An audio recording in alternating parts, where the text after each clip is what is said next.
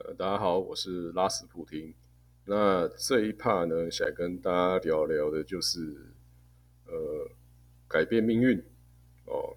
那 我想我们从几个层面来讲啊，那先讲命运是要怎么改变。那我想那个大家如果常看一些科幻小说哈或电影，那改变命运最常的做法是什么？就是回到过去嘛，对不对？那像《魔鬼终结者》，对不对？回去保护救世者，或者是机器人派杀手回去把救世者干掉，哦，诸如此类的。那另外一种就是像小叮当这种嘛，就是未来的人回来跑回，就是如果你以大雄的角度来看，哦，未来的力量。跑来介入他，哦，对不对？那这是如果是以未来人的角度来看，那是他带着科技跑到过去去改变，对不对？那我想最有趣的就是，其实我觉得哦，这些电影都是相信说，我们只要把一个所谓的关键给改变了，哦。魔鬼终结者这一那一集是最明显的嘛？就是你只要干掉那个反抗军首领，机器人就大获全胜，对不对？但是应该是说，哈，这个是我觉得就是比较单向的思考啦。就是如果你把一个事件的触发，呃，是从一个点对点的角度去看的时候呢？那当然，毫无疑问的是，你只要把呃源头处理掉哦，那可能就会不会触发原来的结局嘛，对不对？但实际上呢，其实大家可以去想哦，就是事情是通常是是许多交错碰撞而巧合而触发的哦。像我们来讲个其他国家的历史好了啦，你看，像俄罗斯民族好了，啊，沙皇当那么久，有没有农民起义？有没有农民反抗？有，农我们不要讲农民，有没有农奴哦起来抗议？对不对？有嘛，多多少少都有嘛。那你只是当一个皇朝哦在强盛的时候，那一介平民的反抗哦，那就是搞笑嘛。对不对？那贵族会觉得说：“我干嘛背叛你？”那军人也会觉得说：“那我干嘛要背叛？撒谎，对不对？”但是，如何触发那个罗曼诺夫沙皇、俄罗斯皇朝的崩解呢？它不单单只是因为呃共产党的思维兴起哦，那也不可能单单只是。哦，农民突然变勇敢了哦，我是被被底层压抑的阶级突然变勇敢了。那你也会考虑到说，是不是这时候国力特别衰弱嘛？对不对？是不是因为第一次世界大战打完之后，俄罗斯帝国哦一蹶不振哦，军队受创重创哦，人民对于这个皇朝的信心大幅下滑嘛？那如果用这样的角度来看，你就会发现说，呃，一个事件哦，它会触发的时候，它是很多元、很多元的事件交叉，刚好汇集在这一点才会发生，对不对？那这就是问题就来了哦，你要怎么样阻止？假使你啊，你是一个历史学者，啊，你今天有个任务是避免避免。罗曼诺夫王朝哦，那个沙皇哦，覆灭。那你是要坐时光机回去列暗杀列宁吗？你觉得把他列宁暗杀掉就不会发生俄罗斯革命吗？对不对？这时候就想想哦，你就会发现说，实际上呢，你就算把列宁干掉呢。它只是延后嘛，延后那一咪咪嘛，那迟早会有一个人，会取而代之跑出来，对不对？那用一样刚好兴盛的共产党思维，刚好面对呃打败仗的哦俄罗斯皇军哦，然后推翻整个俄罗斯嘛，对不对？因为我觉得有时候我们拿其他国家文化历史来讲，好像大家就比较理性去看待嘛。那这是我说的哈，你命运要怎么样改变？其实它是非常复杂的，因为它会太多因素交错在一起哦。一个国家的命运不会是单单说你哦，你把某某个大坏蛋铲除掉，它就不会覆灭嘛。这样讲的啊，你看那个，那我们再讲一件比较自身相近好了。你觉得如果有一天时光机某个人啊 回去把老佛爷干掉，慈禧干掉了，就一枪毙了他哦。然后偷偷就隐形斗篷躲起来好了。那你觉得满清会变成什么样子？那他一定会再推派另外一个人起来嘛？那这个人他一定会遵循慈禧的风格继续做嘛？对不对？因为他是被在那个时代环境下他安排好的人，他的思维、他的意志基本上都是会继继承下去的。所以你就算啊，只是派一个杀手啦。哦去暗杀掉那个慈慈禧太后哦，啊，最后满清还是一样那个鸟样啊，对不对？所以我才说，呃，我要讲的就是说，如果我们从历史的角度来看呢，你会发现其实很少很少那种重大的历史事件是一两个人触发，对不对？那当然，你所以我就说哈，其实我们有时候不要想说，哎，如果有天我们有一个时光机，然后可以回去改变一个。历史一个事件，我们人人生中的一个事件哦，你就可以得到你的目的，或是打变成改成变成你想要的的剧本。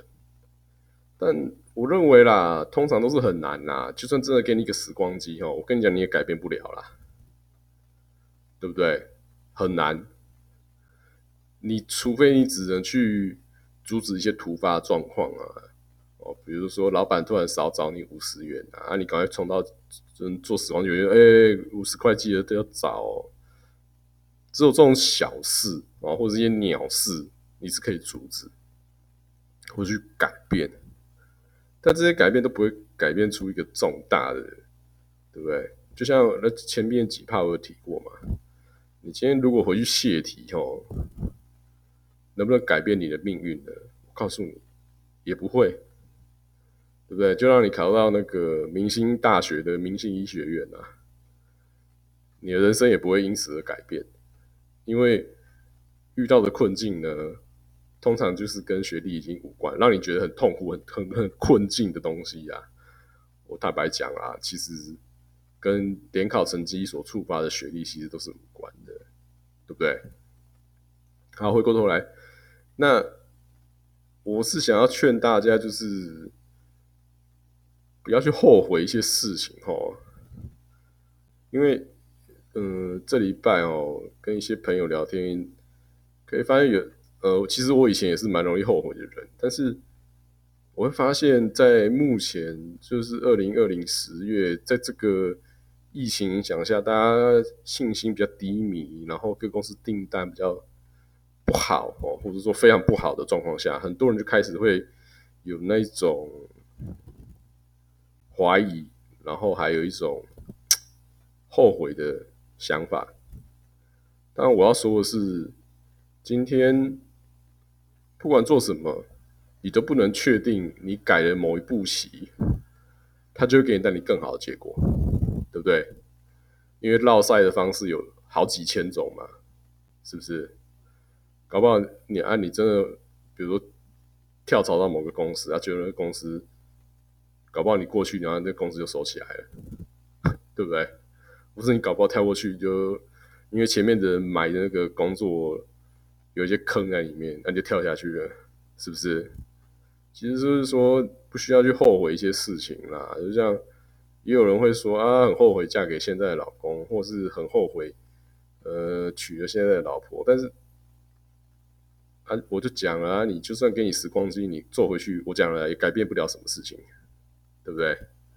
因为你在你那个当下就会做出这个决定嘛。你就算不选这个人，你也会找一个很像是这个人的人来选嘛，是不是？